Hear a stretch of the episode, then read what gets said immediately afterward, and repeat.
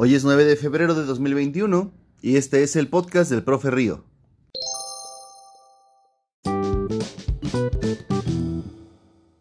Circula la noticia de que esta generación será la primera con un IQ menor que el de sus padres. Hay que entender un poquito el IQ, pero también hay que entender muchísimo sobre lo que es la educación y si es que acaso nos falta o será acaso que nos sobra. El día de hoy nos encargaremos de este tema.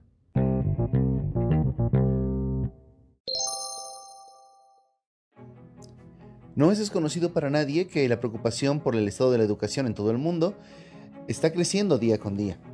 No es un problema específicamente de Latinoamérica, no es un, no es un problema específicamente de América en general, ni siquiera es un problema del mundo poco civilizado o de lo que llaman el tercer mundo. Es un problema generalizado. Incluso los países con mejor educación se preocupan y tal vez es precisamente por eso que tienen mejor educación.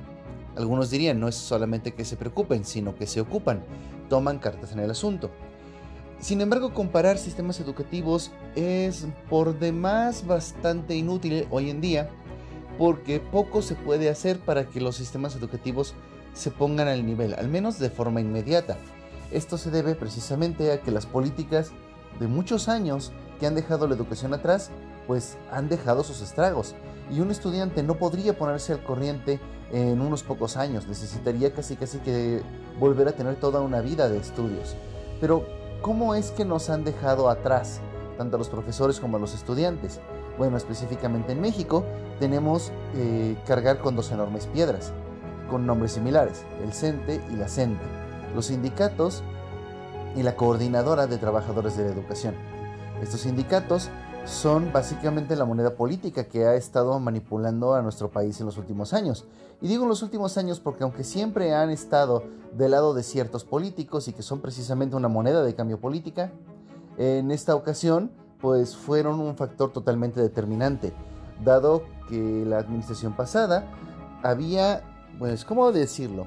Había tomado ciertas medidas que eran totalmente impopulares con esta parte y la nueva administración les ha dado todo lo que quieren en bandeja de plata, incluyendo liberar a su lideresa, aunque se hizo el último día de la administración pasada, pues podemos decir que literalmente fue un pequeño regalo. Yo siempre he sostenido que nuestro país no fue, digamos, conquistado en las urnas, sino que fue literalmente entregado por un sistema que de democrático tiene muy poco en el que básicamente votamos para que nos digan a quién habíamos elegido de antemano, ya que hemos elegido tener una clase política que son los únicos que pueden decidir. Pero ese no es el tema de hoy. El tema de hoy es precisamente que nuestros sindicatos esta coordinadora, con su poder político, han logrado unas condiciones para sus líderes y para los profesores que no les piden tener una calidad en la enseñanza. Pasa lo mismo con la calidad de los colegios en sí mismos, de los programas en educación. E incluso podemos decir que incluso si los programas son muy exigentes, que si la reboe esto, que si el programa lo otro, que si las planeaciones aquello, lo único que logramos es burocratizar el sistema. He estado viviendo dentro y fuera de este sistema durante algunos años y puedo decir que es muy poco lo que se hace para realmente mejorarlo. Sí, te piden que tengas un programa de estudios y que sigas los lineamientos que ellos te dan, pero esos lineamientos sirven de muy poco. A lo más que puedes hacer es cubrir temas, sin embargo, cubrirlos no implica que su enseñanza ha sido completamente lograda. La enseñanza es una actividad que se considera más que una ciencia o más que una disciplina, se considera un arte. ¿Por qué? Pues porque cada profesor al parecer tiene su forma de hacerlo, su estilo, si así lo quieren llamar. Y al parecer suele funcionar si este es bueno igual que con el arte. Los estilos pueden ser definitorios de la persona, pero si no es bueno, tienen poco éxito, y pasa lo mismo con la enseñanza. Ahora, a diferencia del arte, la enseñanza tiene muchísimo, ¿cómo explicarlo? Tiene muchísimos estudios por. No que el arte no los tenga en sí, pero están enfocados en algo diferente. Eh, el arte se le estudia en sí mismo, la enseñanza se estudia como una metodología. Es decir, estamos tratando de crear una forma que sirva para todos. Nadie diría que quiere crear un arte que le guste a todos. Tal vez hay quien lo haya dicho, pero pues sueña, sueña muy alto esta persona. Aquellos que van por la educación también sueñan alto, pero lo creen posible. Como profesor en la mesa de la educación me he encontrado más de una vez con el problema de que los profesores creen que su método es innovador. Y eso está muy bien, es normal. Y sin embargo, simplemente son innovaciones pequeñas que funcionan bastante bien. Si tú trabajas con profesores que trabajan en áreas rurales, te encontrarás con profesores que son muy buenos en llamar la atención de niños pequeños. Encontrarás a otros que son capaces de disciplinar a adultos mayores, bueno, no hablamos hablando de ancianos, estoy hablando de, de, alumnos que ya superan la mayoría de edad y que por lo tanto pues tienen mejores cosas que hacer, eh, que educarse, que ya ven la vida de otra manera y que no es lo único que tienen que hacer. También hay otros profesores con una enorme capacidad para explicar todo a través de la práctica y cada uno defiende un, precepto particular. Existe un método perfecto y la verdad es que eh, tengo los suficientes años en esto para decir que no es así. Y el burocratizarlo, estamos tratando de estandarizarlo. En prácticamente todas las instituciones que tienen que ver con educación, se busca una estandarización de la educación. Y esto es de lo que los alumnos más se quejan. Dicen, es que tenemos que estar haciendo trabajos iguales durante años y estamos repitiendo lo mismo y lo mismo y lo mismo. Y no estoy hablando de los temas, sino de las actividades. Los profesores actualmente tienen un muy limitado marco de actividades que pueden utilizar con los alumnos. Incluso aquellos que tienen un acervo mucho más grande se pueden ver rebasados después de unos pocos años. E insisto, esto es muy normal, pero ahora en la pandemia se está viendo mucho peor. He notado entre mis colegas una fuerte reticencia a las clases en línea. Eh, no están preparados en la mayoría de los casos para mantener la atención de los estudiantes cuando no tienen un control físico de ellos, no están eh, acostumbrados a un aula más grande que un 10 por 10. No están acostumbrados a vigilar pantallas, que tampoco tendrían que tener la necesidad de hacerlo. No están acostumbrados a soltar el control del tiempo y entonces empiezan a recurrir a cosas como los trabajos extras, las tareas. Otros hacen hermosas explicaciones y otros utilizan todo su conocimiento para que una clase sea divertida, emocionante y participativa. Sin embargo, muchos, muchos profesores han optado por simplemente no hacerla, dar una práctica tradicional o bien utilizar la famosa técnica de te mando un PDF y tu estudiante haces un enorme trabajo. Los estudiantes no están mucho mejor, no saben adaptarse a los cambios. La mayoría de los estudiantes con los que he hablado dicen que no están de acuerdo con tener clases en línea, que no les agradan, que no se sienten atraídos hacia ellas y además no son capaces de adaptarse.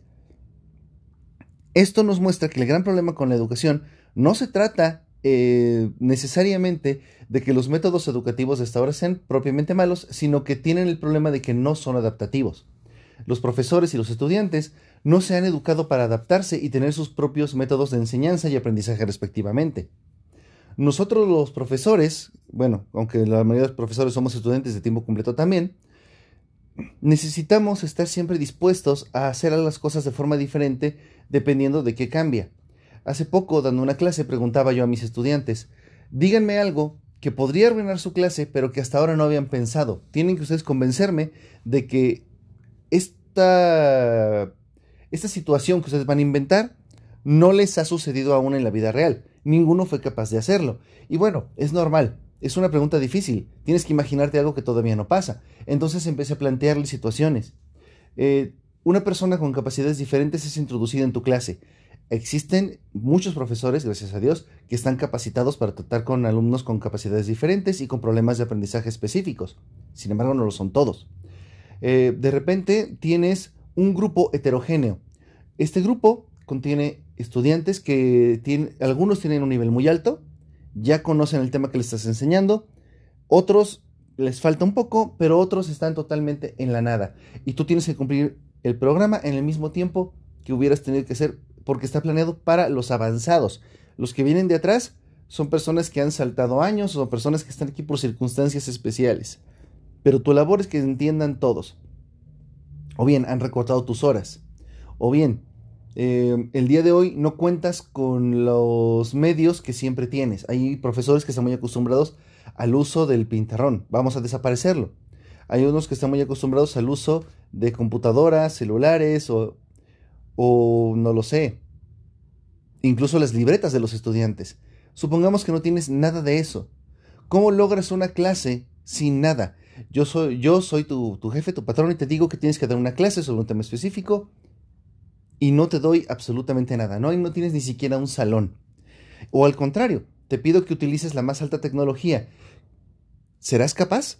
Muchos profesores se creen capaces y lo son. Otros se creen capaces y no lo son. Pero la mayoría de los profesores no se creen capaces. No tienen la confianza en sí mismos para ser creativos, para crear videos, para crear podcasts como este, para crear contenido que pueda ser utilizado en otros medios. Esto, digamos, es para su culpa en parte, digo, culpa del individuo, por supuesto. Casi todo lo que de nuestra vida es una deficiencia podría ser suplido con nuestro esfuerzo. Pero, aún así, ¿de dónde podríamos sacar los medios? Una persona que se educa para educar debería de tener al alcance el conocimiento del que acabo de hablar. Uno, como individuo, no debe rechazarlo cuando lo tiene a la mano, pero si lo tiene a la mano y ya lo ha aceptado, debería de estar disponible. Es decir, tenemos que empezar desde lo más más arriba. Las personas que se encargan de asegurarse de que los profesores tengan todo lo que necesiten, incluyendo una buena capacitación. La pandemia puso en evidencia de que la mayoría de los profesores no tienen los recursos. Algunos no tienen internet en sus casas. Ser profesor no da mucho dinero, honestamente ni siquiera en los más altos niveles.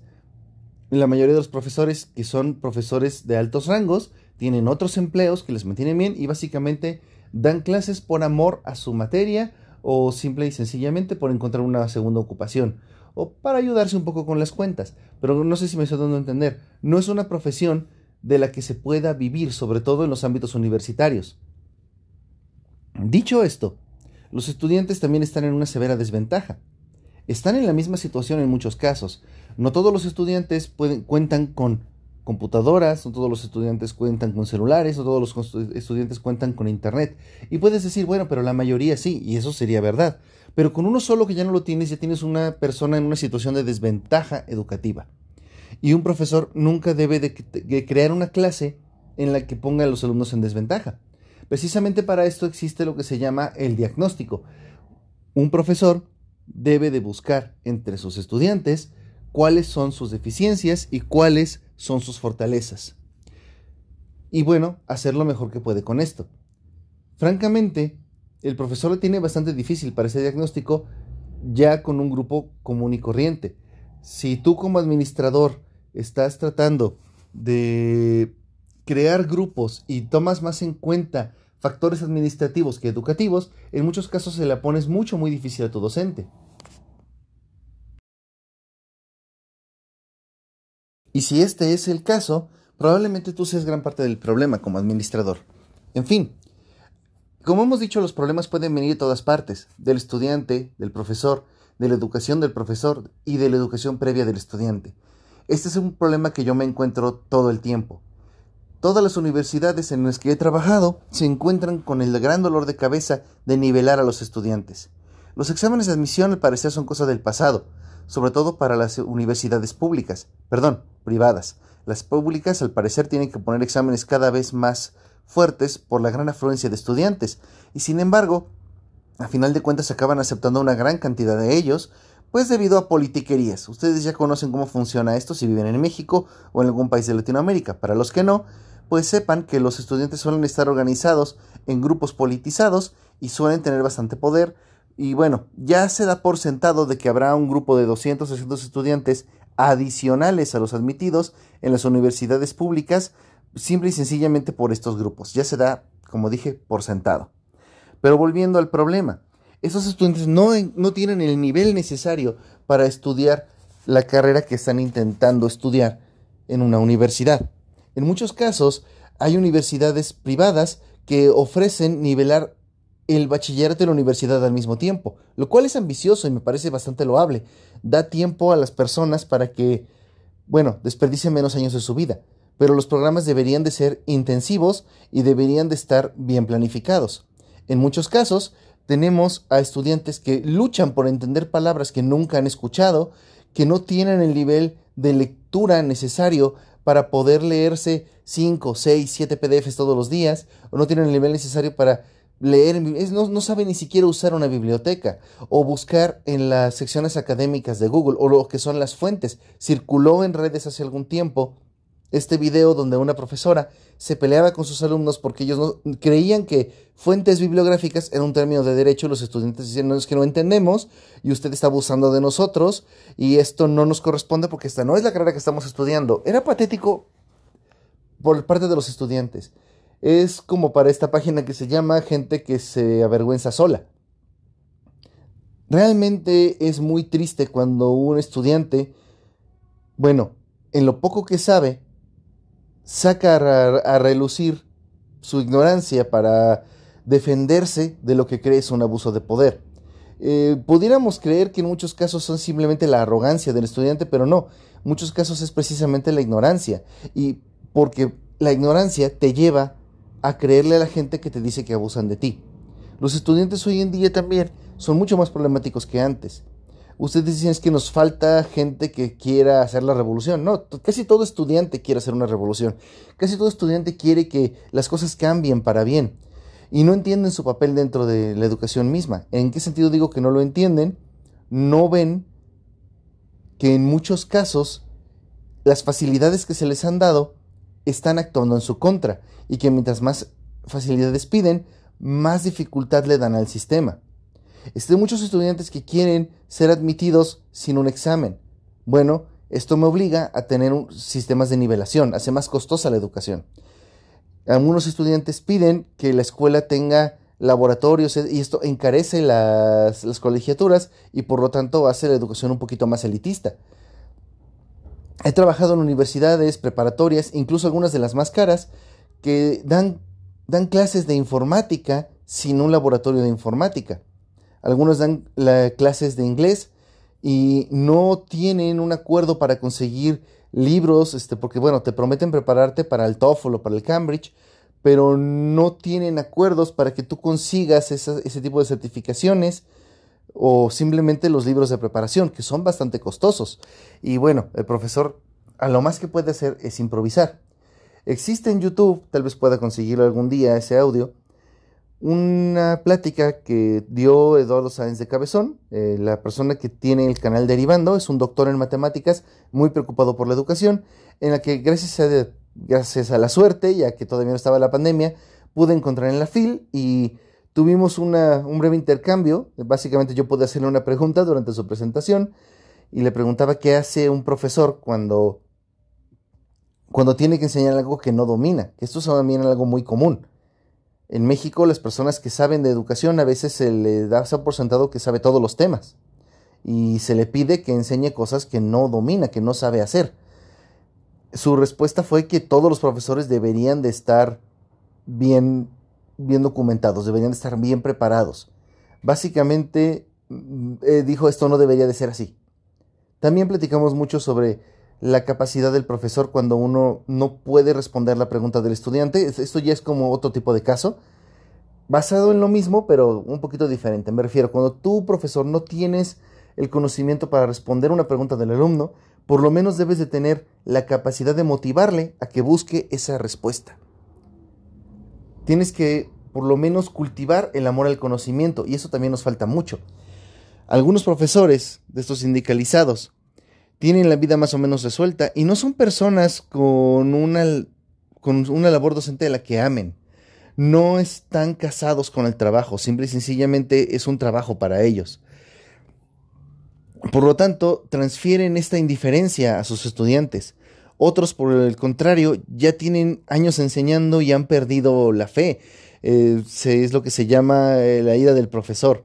Cuando estás un poco cansado de hablarle a la pared, cuando te encuentras en la situación de que ya no sientes que tus enseñanzas te estén dando frutos. Nos pasa a todos en algún momento.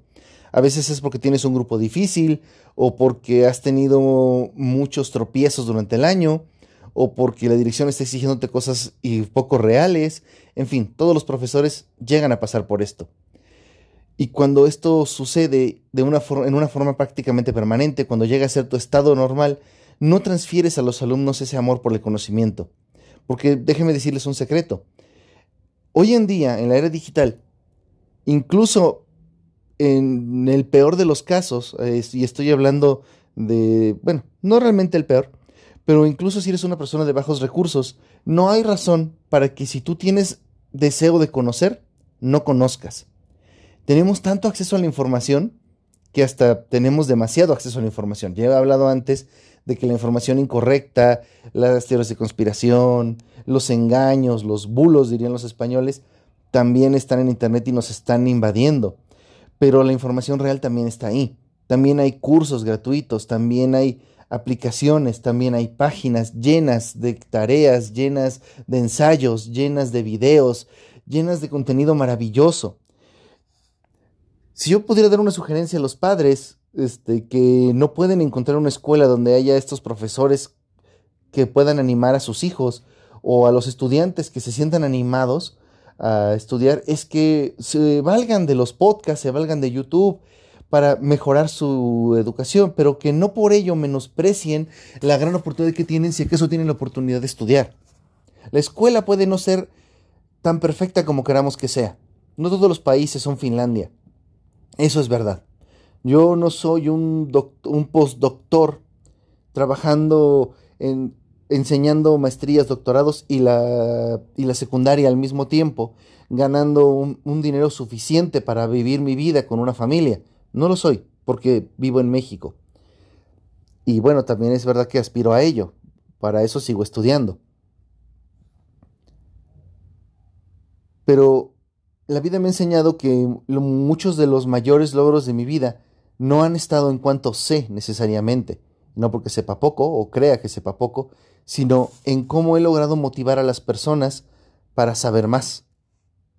Es algo de lo que me siento muy orgulloso y no porque sea específicamente bueno en ello, hay otros mucho mejores que yo, pero cada vez que lo logras, créeme, has cambiado mucho más el mundo. De ahí la frase que suelo decir desde mis podcasts pasados, cambia del mundo lo que está a tu alcance, porque el alcance de una persona en realidad es casi infinito. Tú tocas a una persona, esa persona puede tocar a otra, y así esto, tu influencia puede multiplicarse a través del tiempo por toda la eternidad. Es algo maravilloso el motivar a la gente, el hablarle a las personas de lo mucho que te gusta a ti saber de un tema, por ejemplo. Cada vez que un estudiante me dice, maestro, es que yo quiero que usted me explique esto de la psicología porque me interesa mucho estudiarla, creo que es algo maravilloso y usted me ha motivado para ello. O que me ha dicho, ¿sabe qué, maestro? A mí este tema no me gustaba nada, pero desde que usted me da esta clase me he sentido muy motivado a estudiar más, porque usted lo hace parecer muy divertido. Y eso me rompe el corazón, me hace sentir como que estoy en las nubes. Sé que no es el caso con todos sus profesores y sé que muchos de ustedes a lo mejor pueden recordar la escuela como un mal momento de sus vidas. Hubo incluso un tag para los youtubers españoles en los que todos hablaban de su experiencia en el sistema educativo y, es de dar pavor. Todos hablaban de un sistema terrible, de que no podían estudiar, de que no, de que no podían aprender, de que se sentían desmotivados. Y cuando yo los escuchaba, porque ellos no son de este país, las diferencias que había de su sistema con eso, decía, por favor, yo quiero estar ahí. Dicen, es que nos dejan demasiados trabajos y nos dejan muchos libros y queremos leer. Y yo, bueno, sí, pero es que acá no hay nada de eso. Aquí nos faltan muchísimos recursos, acá nos falta muchísimo estos pequeños clubes donde los alumnos se reúnen a estudiar, nos faltan estos exámenes que están basados en disertaciones grandes, bien puestas, nos hace falta esa exigencia, nos hacen falta esos programas, nos hacen falta esas metodologías. Y cada vez que he querido usar algo similar por aquí, lo que recibo son millones de quejas. ¿Por qué? Porque como, les he dicho, no somos capaces de adaptarnos. No somos capaces de decir, oye, esto es diferente a lo que estoy acostumbrado, voy a hacerlo, voy a hacerlo porque seguramente es mejor. No. Digo, quiero algo diferente, pero rechazo todo lo que no se parezca a lo que conozco, porque lo que conozco es fácil. Sí, funciona mal, pero es fácil. Ese es nuestro problema realmente en Latinoamérica, en todos los países que nos quejamos de nuestra educación.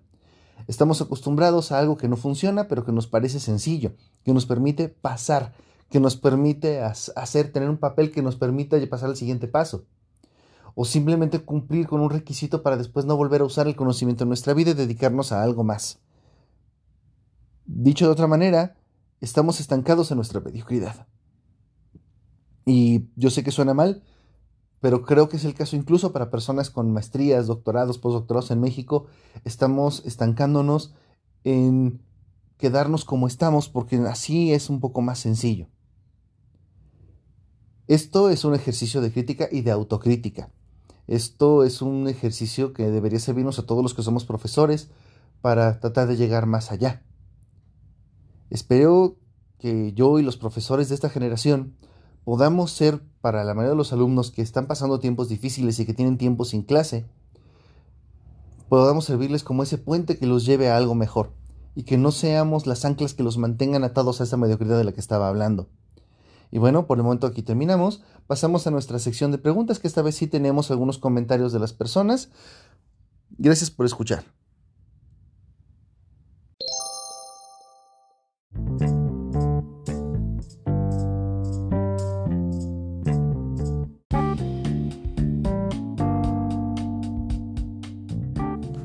Y bueno, pasamos a nuestra sección de preguntas.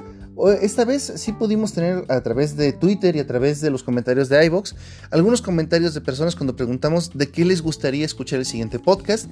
Y el primer comentario es precisamente de Gaby Rodríguez, uno de nuestros Patreons, que nos hace esta sugerencia. Nos dice, como sugerencia, yo sé que es difícil planear siguientes temas y algunos han de surgir de acuerdo al momento, pero si nos compartes de qué hablarás en algunos de los siguientes podcasts, podríamos preguntar dudas que tengamos por adelantado.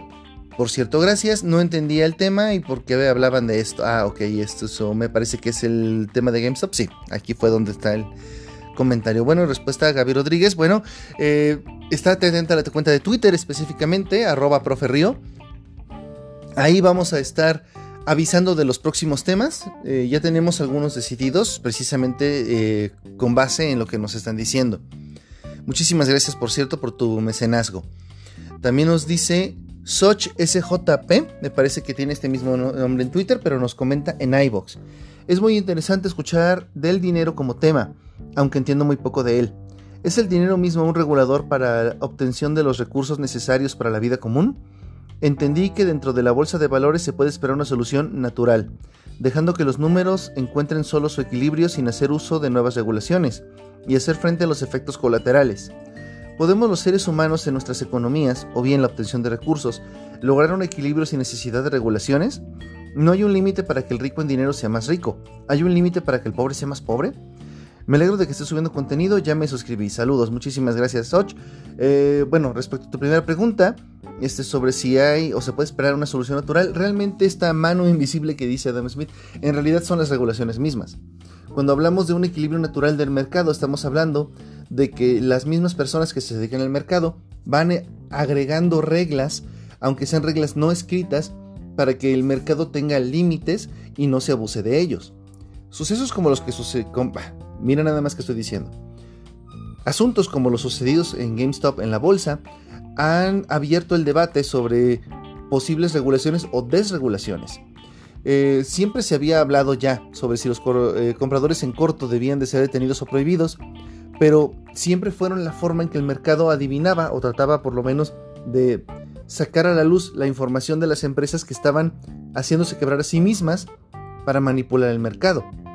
Cuando alguien trata de manipular el mercado, hay otros factores que influyen en ello.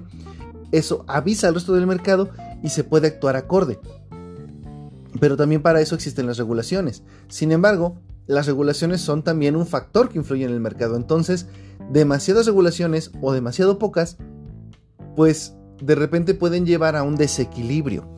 Demasiadas regulaciones pueden asustar a los inversionistas y hacer que las empresas ya no puedan levantarse desde, desde cero, como lo han hecho personas como el propio Elon Musk.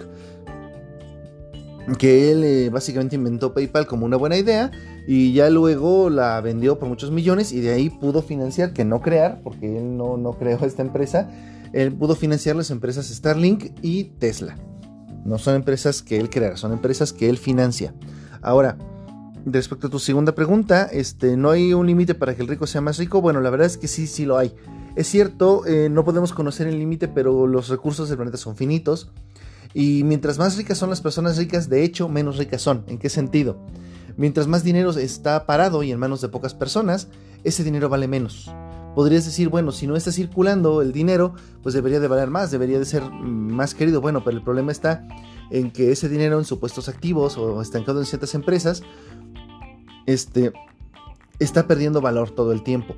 Los países se ven obligados a imprimir más billetes, a hacer préstamos o, a, pedirlos y de repente hay inflación. Tengo algunos videos en mi canal Ciencia Geek si quieres visitarlos sobre cómo funciona la inflación.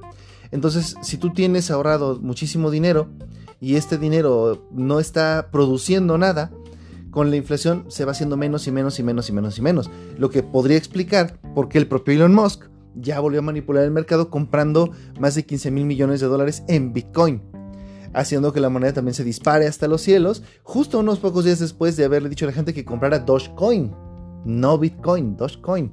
Entonces, te puedes imaginar, eso también abriría el debate sobre si debemos o no censurar a la gente tan, que es tan influyente en Twitter, si tiene la capacidad de manipular un mercado.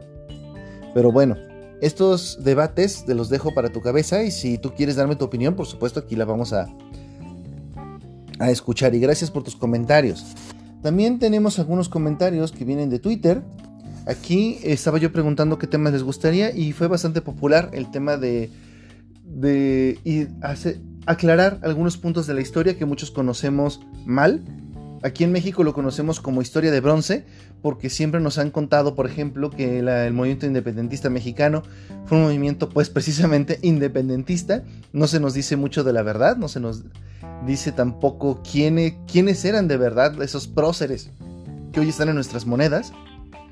Este, y específicamente nos pide el señor Olea, al quien le mandamos un saludo que se podría hablar sobre el mito que rodea a los niños héroes. No hay tanto mito que yo conozca, pero por supuesto que prepararemos un pequeño segmento cuando hagamos un podcast sobre mitos históricos. También aquí el señor José Álvarez, a quien le mandamos un saludo allá hasta la Argentina, que dice que también podría ser noticias de actualidad y que le gusta mucho el formato. Muchísimas gracias José.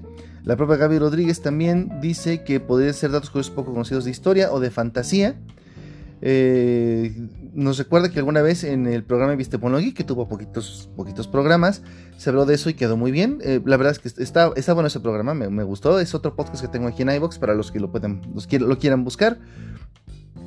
Eh, también tenemos una pregunta de Erisu, Erisu5, que aquí aparece como Carlos. Nos pregunta que por qué el director de Samsung tiene que pasar dos años en la cárcel para evitar 12 años de cárcel. Te voy a confesar que estuve investigando toda la semana desde que me dejaste ese comentario y no pude encontrar ese dato específico. Pero voy a decirte lo que sé. El actual dueño de Samsung, este coreanito cuyo nombre siempre puedo olvidar, apenas en 2020 heredó la compañía Samsung, pero se encuentra en un problema terrible. Me parece que en 2017 2014 su padre, entonces dueño de la mayor parte del capital de Samsung, enfermó, tuvo un ataque al corazón y fue metido al hospital. Para que entiendas mucho mejor lo que voy a decirte a continuación, necesito decirte que en Corea el, el gobierno actual ha fijado un impuesto para las herencias superior al 65% para capitales tan grandes como el que tiene Samsung. Es decir, si en el momento en que muriera el señor, el hijo heredaría la compañía, pero tendría que pagar de impuestos mucho más de la mitad de lo que la compañía vale. Ahora, es un gran debate porque evidentemente tus bienes no siempre son dinero contante y sonante. Y obviamente si son el 65% de ellos, muy poco va a ser dinero. Entonces tendrás, el hijo dice, tendría que vender Samsung. Y mientras más valga Samsung, más dinero tengo que pagar, porque además el porcentaje crece mientras más valgan tus bienes. Y desgraciadamente en esa misma época las acciones de Samsung se dispararon hasta el infinito. Entonces el hijo no, no quería que nadie se enterara que su padre había muerto. Bueno, al menos ese es el chisme.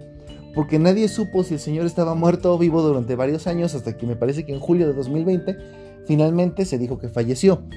Para este entonces, tanto el padre como el hijo ya habían sido acusados por, los, por las personas en el poder de varias tramas de corrupción en las que estaban involucradas una persona del partido opositor a su gobierno. Es decir, no sabemos realmente si estas personas estuvieron cometiendo fraudes o no, y si lo estuvieron haciendo, si lo estuvieron haciendo específicamente con, con una persona de otro partido. Ustedes saben cómo es la política. No tienes que creerte en la mitad de lo que se dice. Ahora, lo más probable es que tenga que aceptar dos años de cárcel por evasión de impuestos, es muy probable que esa sea la pena, en lugar de 12 por fraude y corrupción. Es decir, tiene que admitir un crimen para poder descartar el otro. Eso es la única explicación que yo me lo que, yo me puedo dar. Y digo eh, esto de esta manera porque la mayoría de los medios que hablan de la noticia solamente te dicen el dueño de Samsung es arrestado por corrupción, pasará entre 2 y 12 años en la cárcel. Y ya. O sea, lo que podría ser el encabezado es toda la noticia estirada y no dan ni un solo dato no te cuentan la historia y no he podido encontrar un artículo completo a este respecto. A las personas que me lo puedan compartir, si lo tienen ustedes, les agradeceré muchísimo y en el próximo podcast podemos, tal vez no darle lectura, pero podremos comentarlo mucho más fácilmente. Y bueno, por hoy estos son los comentarios. No se olviden que también nos los pueden mandar en forma de audio, pues su voz puede estar en el podcast. Y si no, pues aquí seguiremos leyendo sus peticiones y comentarios al aire. Como siempre, muchísimas gracias a las personas tanto que nos comentan como que nos están ayudando a través del Patreon o del PayPal. Y pues nos vemos la próxima semana. Hasta luego.